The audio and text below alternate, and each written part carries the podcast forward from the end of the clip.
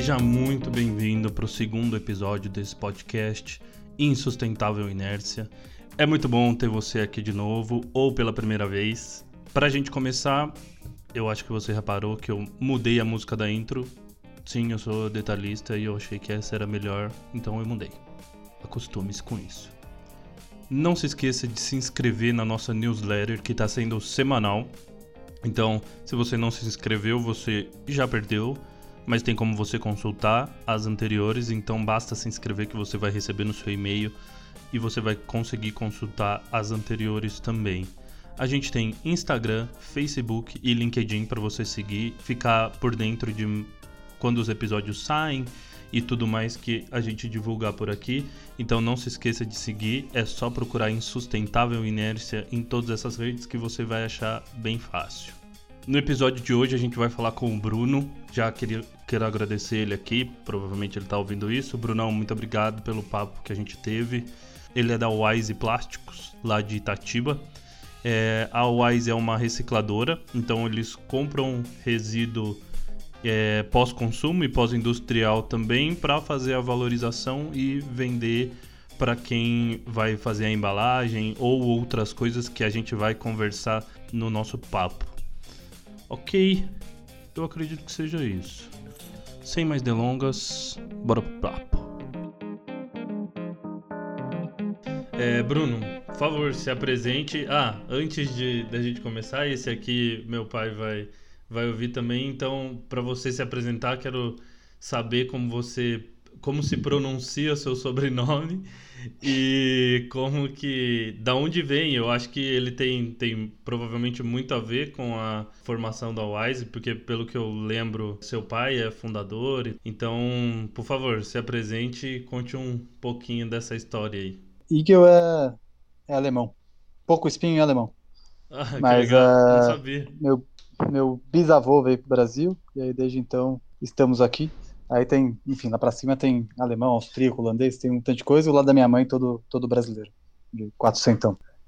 Na prática, a, a Wise surgiu, do meu pai começou, meu pai teve uma carreira longa em empresas grandes, como executivo e tal, e aí já um pouco mais velho, em 98 ele tinha 51, enfim, hoje em dia é jovem, mas na prática, para começar uma carreira empreendedora externa, né, entre empresas, é, é, é não é muita gente.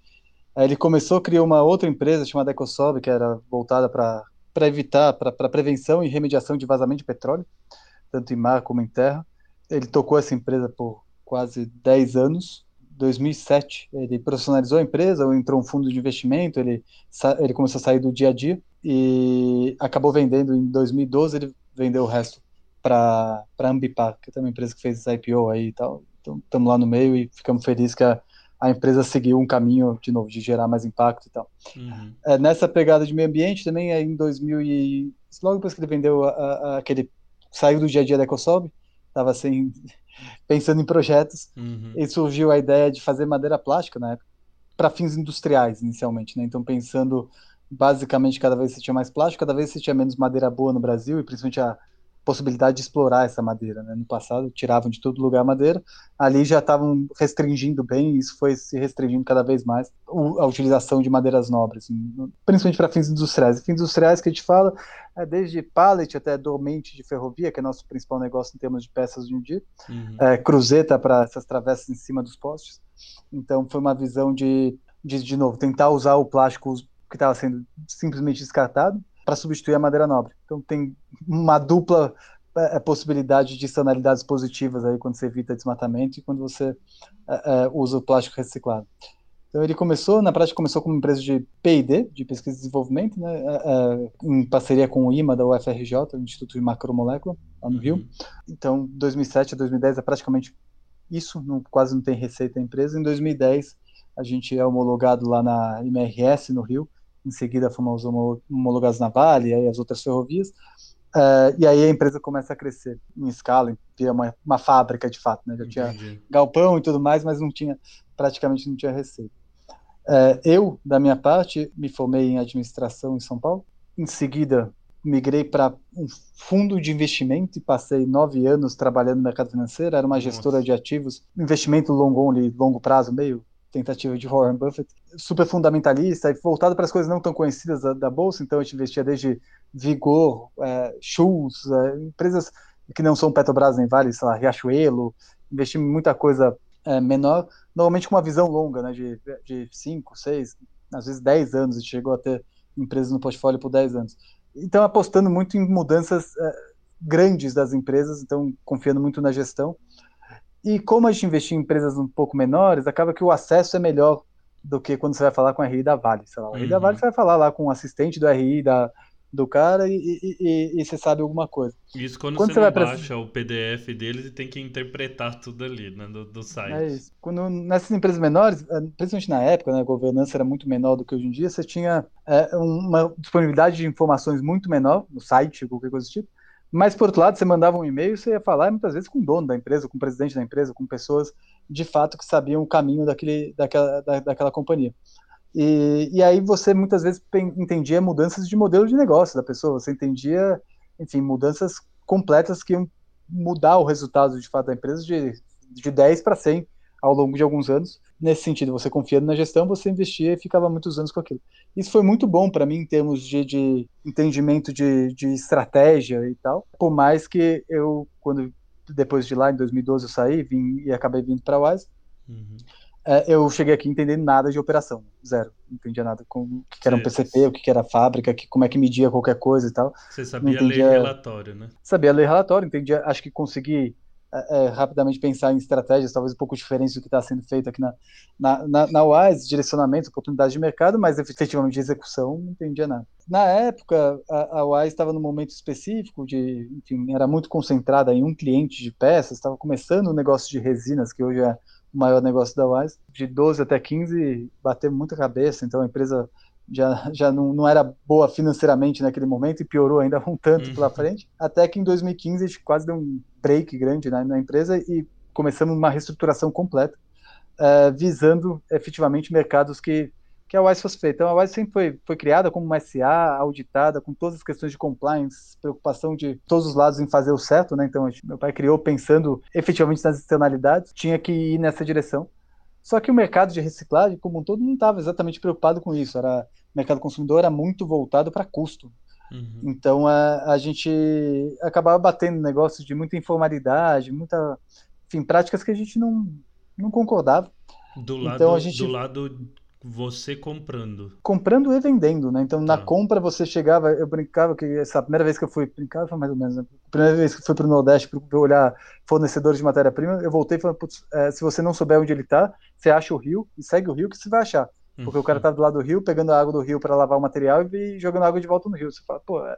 voltei, conversei com meu pai e falei, não, não tem sentido você criar um negócio que você quer gerar externalidades positivas e de repente você encontra práticas desse jeito, às vezes com material com a origem, não nosso fornecedor, mas na origem vindo de lixão, com criança catando, então está tudo indo para o lado errado.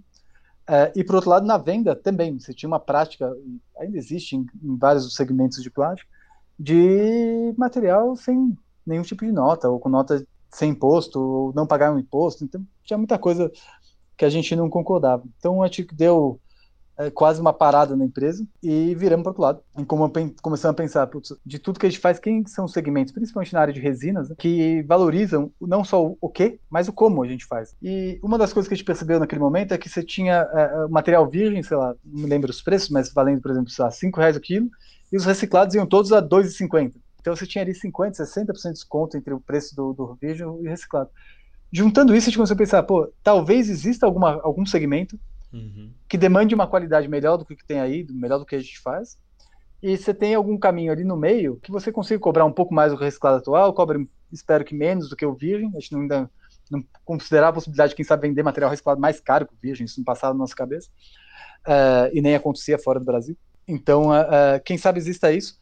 E a gente acha alguém que também valorize a qualidade, valorize como a gente faz, valorize, enfim, um pacote mais completo disso tudo. E nisso a gente acabou caindo nas empresas de bens de consumo, é, dá para citar especificamente a Unilever, acho que foi uma precursora nesse tema no Brasil, globalmente também, mas no Brasil para a gente foi especial, é, de virar e falar, cara, beleza, vamos trabalhar em cima disso, tanto na área de qualidade, como a gente chega no produto que seja bom o suficiente para usar nos nossos frascos de shampoo, de, de amaciantes, de tudo que eles, que eles têm, né, home care, personal care, tudo, como também vamos começar a trabalhar em como.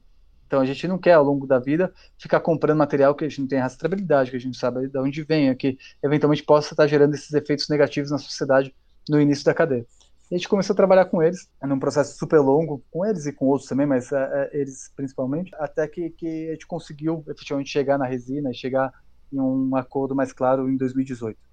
Então é, foi um período super longo, turbulento, mas pelo menos ali a partir de 2015 a gente tinha uma visão clara de onde a gente queria chegar. De novo, a, a organização toda a gente começou a direcionar, limpamos muito, tiramos muita gente que não estava engajada, tiramos muita gente que não, não tinha essa vibração, essa vontade de, de, de seguir os princípios que nós tínhamos, e, e conseguimos engajar bastante gente aqui dentro e falar, putz, vamos fazer, vamos fazer, não tem, não tem escolha. E foi feito, obviamente com investimentos relevantes, com é, é, em equipamento mesmo, várias mudanças em termos de organização para que todo mundo andasse na mesma linha.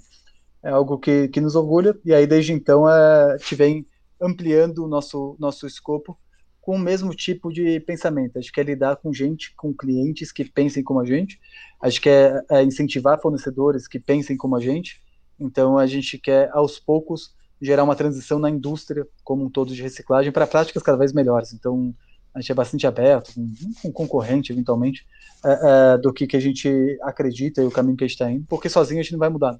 Uhum. Então não, não, muda tudo. A gente tem que trazer mais gente junto, isso inclui cliente, inclui fornecedor, inclui eventualmente governo e, e inclui também os concorrentes e outros stakeholders do mercado.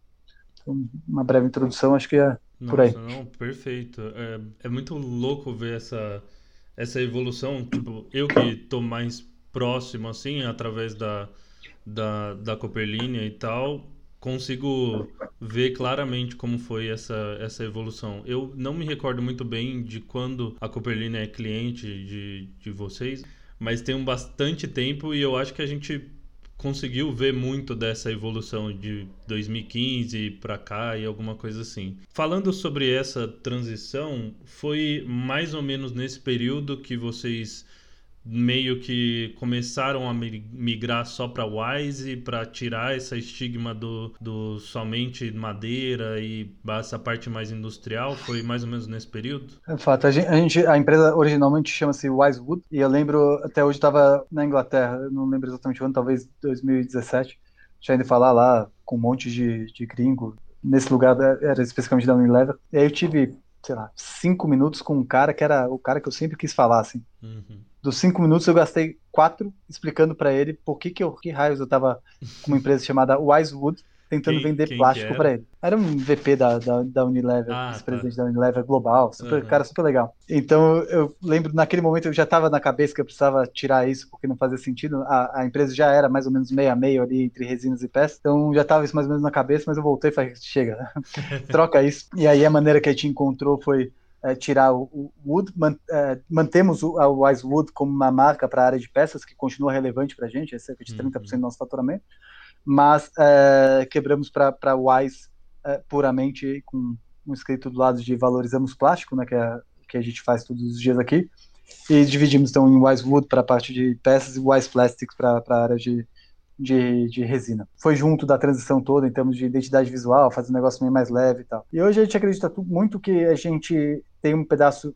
indispensável, que é ter uma indústria eficiente, né? A gente tem que ter isso, senão, de novo, a gente precisa entregar competitividade para os nossos clientes, mas a gente entende que é muito mais, né? Que a UES precisa ser muito mais do que isso, ser muito além de uma indústria. A gente precisa ter efetivamente um conceito de economia circular, uma abertura, uma transparência que talvez não sejam tão comuns nesse segmento. Então a gente trabalha o tempo todo para uh, nesse sentido de trazer aplicações mais nobres, tentar trazer inovação, tentar trazer, enfim, várias coisas que sejam ainda mais abrangentes do que propriamente uma indústria, principalmente como é colocado no Brasil. Às vezes é, é colocam a indústria no Brasil um pouco como pejorativo, eu acho né? que sem indústria o Brasil não anda, nem o Brasil ainda, nem o mundo. E ainda mais quando você coloca plástico junto, né? Você fala indústria de plástico, nossa, é pior que política, né? É, e ainda reciclagem ainda, tradicionalmente você tem práticas né, não muito cartesianas, então isso tudo para a gente é importante, e até por isso que a gente se alinha, né? Então a gente vai para. A gente foi muito tempo do Ethos, a gente uh, participa de rede de cooperação, participa de hub de economia circular, participa de vários fóruns, vários deles em, com você também, uhum. uh, no sentido de de novo, trazer mais conceito, de tentar uh, mostrar que dá para fazer o negócio seguindo as regras, né? da maneira correta e gerando, medindo impacto. A gente agora está caminhando para tentar o, a certificação do sistema B, tenho certeza que a gente vai conseguir. E isso tudo, de novo, é, é não basta estar correto, a gente, nesse segmento a gente mostrar que, tá, que faz correto. Uhum. E é isso que a gente vai tentar trazer com todas as certificações, Senaplas, também da Plast, esse negócio todo, a gente tenta ser percursor para ajudar o setor para outras práticas mesmo. Falando dessa, dessa divisão entre, entre empresas, ambas são SA, né? É uma empresa só, na verdade a gente ah, usa tá. só marcas diferentes, mas é uma empresa só, sim, SA, com todos os requisitos conselho, tudo isso, tudo, tudo que tem direito. Entendi. E aí, é uma mais focada para essa parte industrial, que é a Wisewood, e a, e a parte mais de bens de consumo e tal, voltada para Wise Em termos de volume, como, como é essa divisão de, de destinação de plástico, consumo e tudo mais? É, hoje a parte de peças é mais ou menos 30% e a resina mais ou menos 70%. É, na prática, o que acontece é que na área de peças, a gente tem uma área, é quase uma empresa de engenharia de aplicação. Então a gente chega, uh, nosso maior cliente é a Vale, a gente chega, entende necessidades da Vale, ou de, do, da MRS, ou de outras ferrovias, né? hoje é muito concentrado em, em ferrovias, e, e, a gente desenvolve muitas vezes produtos específicos. Então, nesse momento, tem um processo, processo de desenvolvimento super longos. Há cerca de três anos atrás, a gente começou um desenvolvimento de uma passagem de nível. A passagem de nível é basicamente onde você junta a rodovia com a ferrovia. No Brasil é muito comum você ter brita jogada em cima, ou joga asfalto, que aí você não consegue fazer manutenção na via. Coisas a gente acha que não são, não são muito boas. E de maneira geral, de maneira não, isso é um item de segurança para a ferrovia. No Brasil morre centenas de pessoas atropeladas por trem todos os anos. Então a gente começou a desenvolver isso três ou quatro anos atrás. Foi um processo super longo que a gente conseguiu efetivamente colocar em operação com alguma escala agora no ano passado.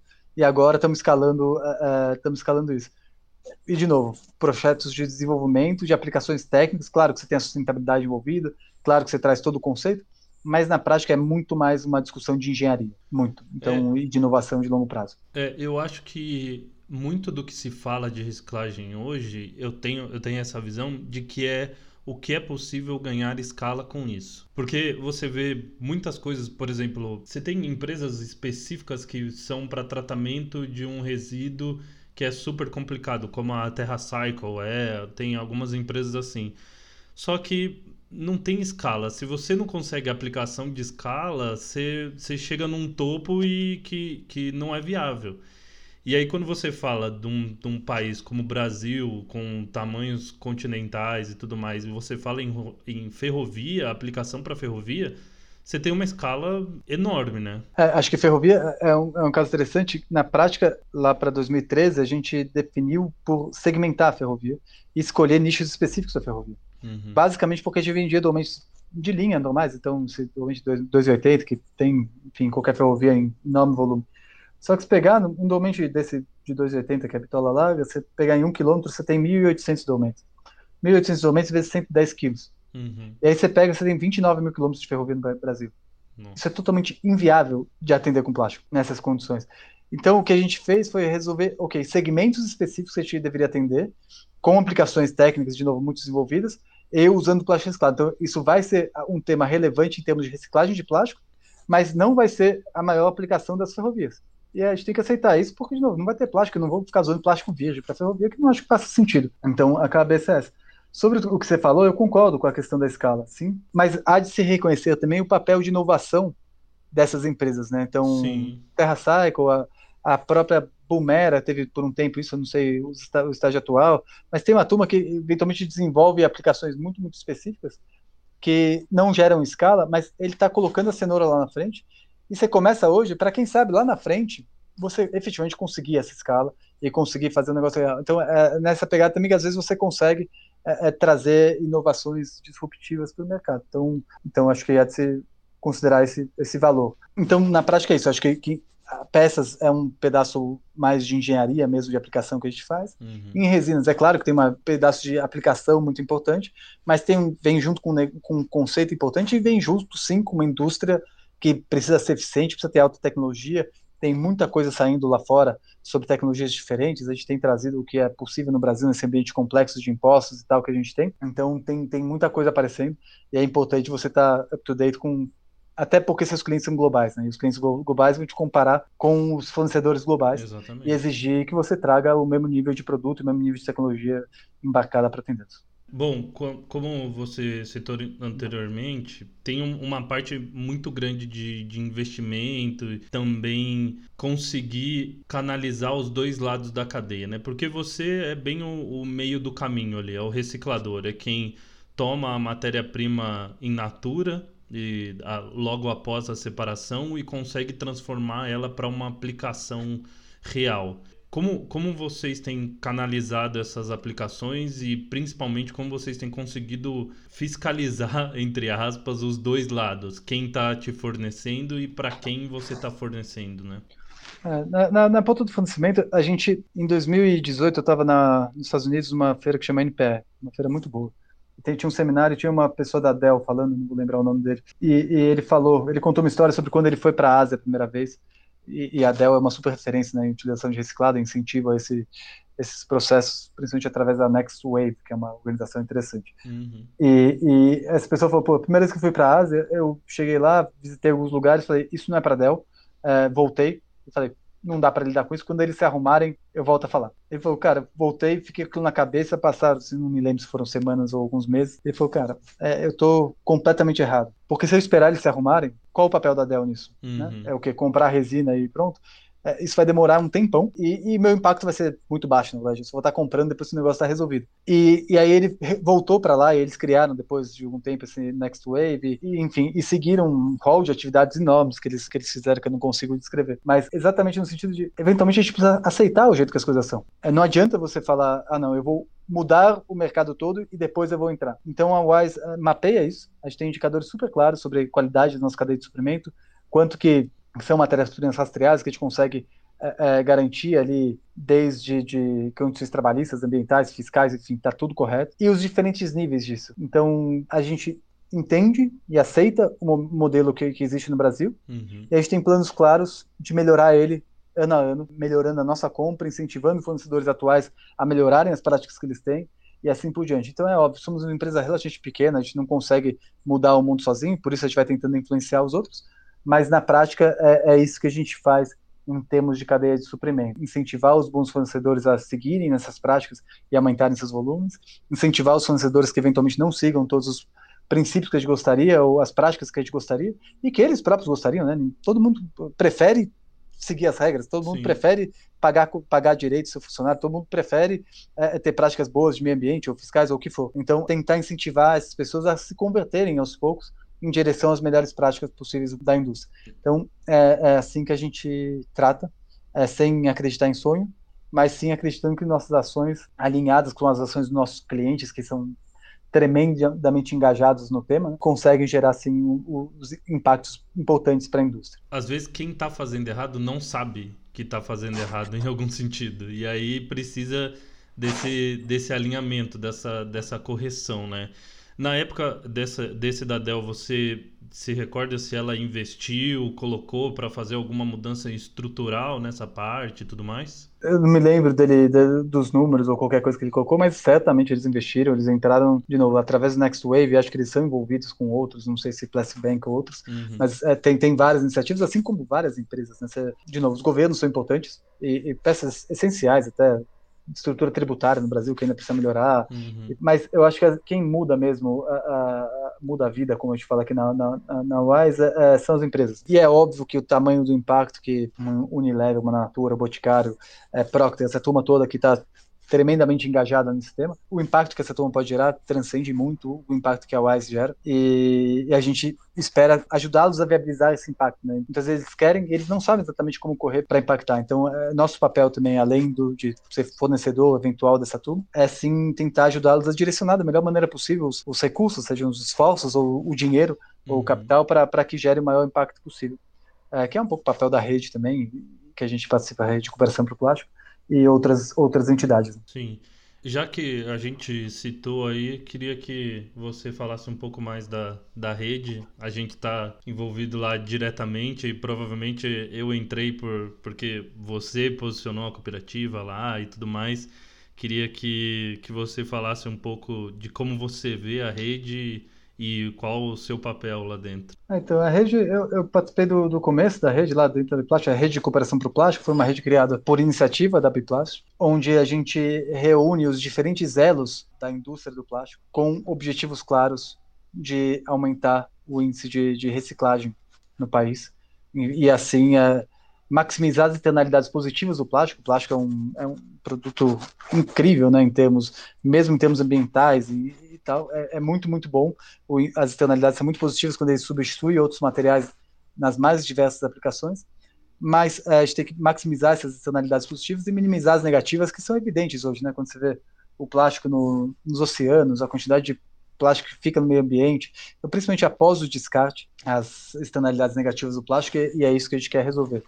É, Para isso, a gente tem, de, novamente, todos os elos da cadeia, desde cooperativas, gerenciadores de resíduo, é, transformadores de plástico, recicladores, os próprios brand owners e as petroquímicas, uhum. é, não menos importante, pelo contrário, é, é, de uma maneira a unir os esforços de cada um, desde o que já é feito em cada uma das empresas, como é, todo o conhecimento agregado nessas diferentes indústrias que estão envolvidas nisso há muito tempo, exatamente para com intenção de, de fazer o plástico melhor. Né? de tornar o plástico ainda melhor. Eu sou muito otimista em relação à rede. Eu acho que a rede tem um potencial enorme de impactar, porque você gera, de novo, força perante o governo, é um ambiente educacional enorme no qual você consegue gerar informações muito, muito ricas para que os entes fiquem na mesma página, para que os entes andem na mesma direção para solucionar o mesmo problema. Acho que antes da rede você tinha uma gama enorme de empresas mas muitas vezes andando em, com o mesmo objetivo, mas andando de direções diferentes, com esforços não, não muito bem alinhados. Acho que com a rede a gente consegue alinhar esses esforços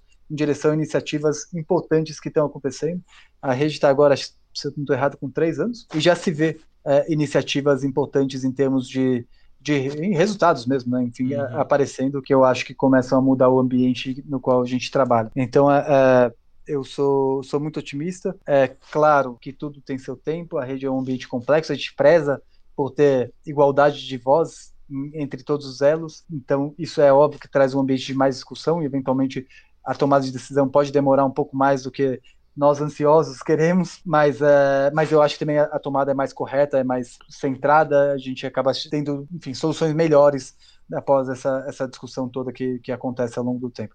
Então, enfim, eu sou muito otimista, acho que a rede tem muitos passos para seguir aí, tem um futuro longo e, de, e muito impactante para longo prazo. Mas, enfim, você pode falar muito a respeito também, você está lá Sim. já há um bom tempo envolvido em todos os eixos, então, em, ou em vários dos eixos, então acho que você pode trazer mais também. Para entender essa parte dos eixos, a rede ela se divide, eu acredito que são em cinco, né? Que é Exato. o eixo de logística, que é o, o Bruno, o coordenador lá do eixo de logística, tem o eixo de design, que eu também faço parte, eu participo do de logística e do de design. Depois você tem governança, comunicação. É, logística, é, logística, design, é, é, comunicação, governança e políticas públicas. Isso. Então, são pessoas que se dividem entre esses grupos e tomam iniciativas e desenvolvem projetos focado nesses eixos. Então, o eixo de design, por exemplo, vai conversar sobre projetos de desenvolvimento de embalagem, como uma embalagem pode ser mais sustentável, menos e tal, e como que ela pode direcionar essa parte para as empresas. E aí já começa a abranger outro, outro eixo, que é, por exemplo, de comunicação. Ok, eu sei como que a embalagem deve ser, sei como que ela não deve ser, agora como que eu faço esse tipo de comunicação? Então, você começa a fazer essa, essa inter-relação entre diferentes eixos para conseguir difundir um conteúdo que várias pessoas pensaram. Você tem empresas gigantes lá dentro, como Natura, você tem Braskem do lado das petroquímicas, você tem Plastpac do lado dos fabricantes junto com a Wise. Então, você consegue juntar várias pessoas que provavelmente estavam fazendo projetos que tiraram da cartola e falaram: "Ah, vamos fazer isso e porque a gente quer" e começa a converter em, for em forço de trabalho direcionado em ter um projeto específico que sai com o nome de rede, e isso é bom em um certo ponto, porque não tem uma empresa que levanta a bandeira e, e, e outras empresas criam uma aversão em relação a isso. Então, isso é bom porque sai com o nome rede e começa a direcionar o mercado. Não é uma iniciativa é, surpreendente, muito no mundo já se tem em relação a modelos parecidos como o da rede. É um modelo bem difundido. É, a única necessidade é engajamento. Saber que você vai ter várias empresas, vai ter discussão, vai ter que ter participação, porque você tem uma, uma consultoria contratada para fazer um direcionamento e agrupar algumas informações, mas ela não está ali para fazer todo o trabalho. Então você tem que ter os grupos de trabalho empenhados para fazer os projetos acontecerem. Basicamente esse é o cenário rede, né, Bruno? Isso. Ah, então acho que vale adicionar que hoje são mais de 50 empresas né, uhum. é, ligadas à rede que, que pagam para estar tá, tá lá, inclusive, impulsionar esse, esse, esse propósito. E, e, são 50 empresas que dividem um certo propósito novo, das maiores empresas do país e globais. É, é, então, eu acho que a força da rede nesse sentido é muito grande. E você falou é, com razão que tem várias iniciativas no mundo com o mesmo tipo de, de, de, de engajamento, e é verdade, mas é, eu acho que é muito especial a governança que a, que a rede conseguiu criar, né? de uhum. dar o mesmo, é, a, a mesma voz para os diferentes elos, em tese, às vezes é mencionados como mais frágeis, como cooperativas, por exemplo. Uhum. A gente uhum. faz questão de puxar essa turma, colocar em conselho, colocar em todos os, os, os eixos e ouvir, porque muitas vezes daí que saem várias das soluções que a gente, que a gente precisa. Então, acho que é muito rico esse ambiente, é, tem uma governança muito transparente, muito democrática. Eu acho que isso é bem especial sobre a rede, mesmo quando a gente fala globalmente acho que é positivo. Acho que temos, temos, temos um caminho bom pela rede, bastante coisa para executar. Quando eu comecei a participar da rede, eu represento a Cooperlínea dentro da rede, né? Quando eu comecei a, a, participar, eu vi o número de cooperativas na rede já não é grande, perto dessas 50 e poucas, eu acho que 10, no máximo 15% é cooperativa, são cooperativas e efetivamente participando são poucas. Então, e quando eu comecei a participar mais ativamente, eu percebi uma demanda muito grande das pessoas que estavam lá de tá, e para quem vai segregar o material? Como é essa realidade? De, por exemplo, receber perguntas de ah, mas quanto de efetivo desse plástico você consegue coletar por dia, entendeu?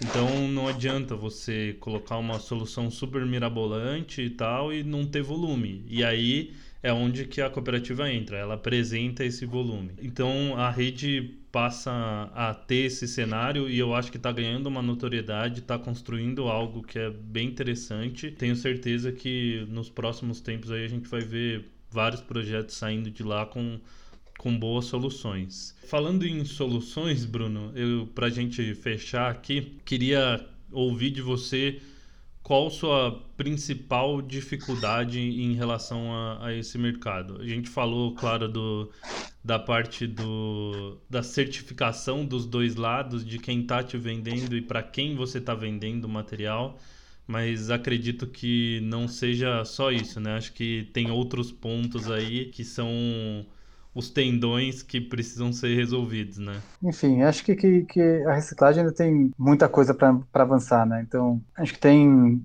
talvez as duas principais coisas a, a, se tratar tem a ver com a questão tributária. Né? A, a, legislação brasileira ainda é muito muito complexa, né? Muito muito difícil. Na prática, tem estudos do próprio governo que dizem que, que plástico virgem paga menos imposto do que o plástico reciclado. Né? Quando é, globalmente o, o mundo anda para um sistema de tributação no qual você beneficia as externalidades é, positivas e, e, aumenta a tributação nas externalidades negativas. Né? Então me parece incoerente, quase qualquer pessoa, do ente público ou privado, que você fala sobre isso, concorda que a tributação tem que ser diferente, mas é difícil executar, né? É difícil uhum. fazer essa pauta efetivamente andar tanto no âmbito federal quanto no âmbito de alguns estados como é São Paulo, onde a gente está. Ainda mais então, com o governo com a situação fiscal como tá, né? Se você fala qualquer coisa é, de redução. Mas eu não acho que isso seja o caso, Lucas. Eu é. discordo um pouco no sentido de que a tributação, a, a, arrecadação efetiva de qualquer governo perante a reciclagem é nula. Tá. É quase zero.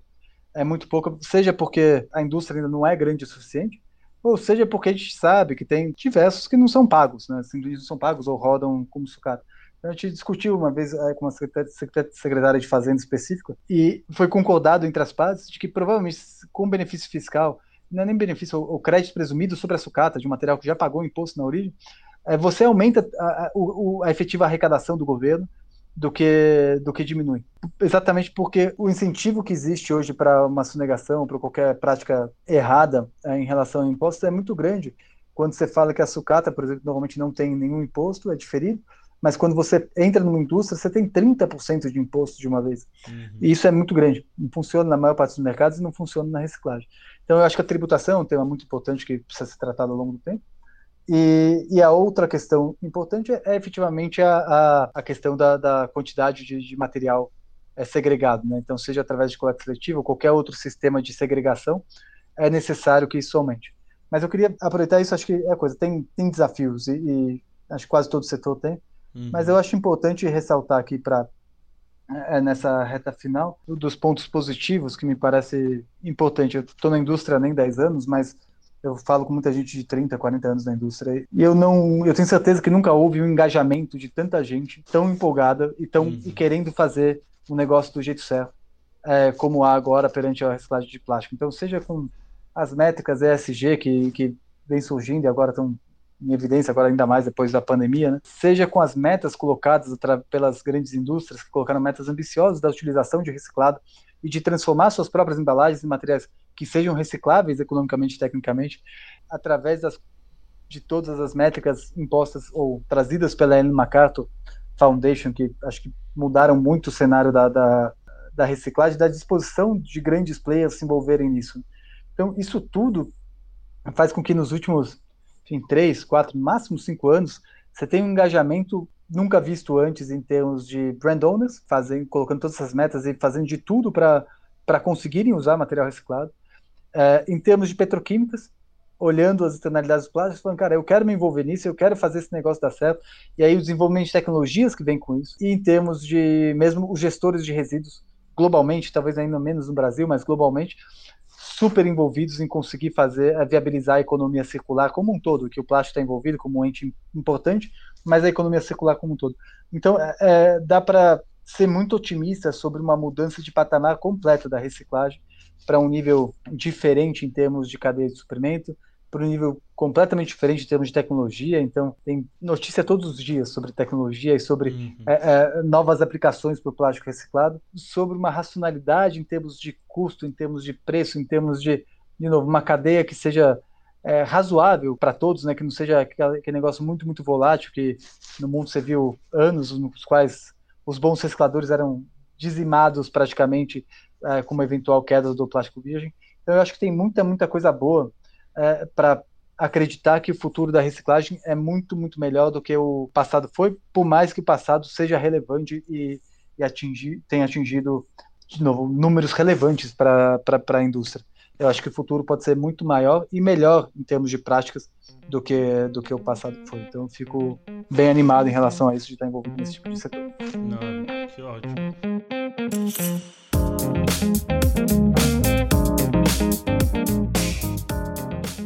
Finalizando mais um episódio por aqui. Muito obrigado para você que escutou até aqui. Muito legal o papo com o Bruno, né? Cara, é impressionante ver como o mercado tá mudando um pouco alguns paradigmas que tinham que eram bem antigos, não só sobre a indústria de plástico, mas sobre a indústria de reciclagem, como o Bruno citou. É muito legal ver isso acontecendo, poder participar disso também junto com a rede. É, isso é tudo muito legal. É muito bom ver isso acontecendo. Se você quer conhecer um pouquinho mais da Wise, eles estão no Facebook e no LinkedIn. Então é bem fácil de você encontrar, basta procurar Wise Plásticos. Wise é W-I-S-E. Você encontra bem rapidinho também, é, é bem tranquilo e lá você vai conhecer um pouco mais da Wise e ter informações mais específicas sobre o mercado deles, que também é bem interessante. Mais uma vez, não se esqueça de se inscrever na nossa newsletter lá no nosso site em sustentavelinercia.com.br. Não vai colocar o acento porque todo mundo sabe que não tem acento site, né? Não vai, não, não me dá essa, não, não dá essa fora. Tem o nosso Facebook, nosso Instagram e nosso LinkedIn também. Tudo em Sustentável Inércia você vai procurar e vai encontrar. Muito obrigado por escutar mais um episódio. Você me escuta na semana que vem e a gente se vê. Tchau, tchau.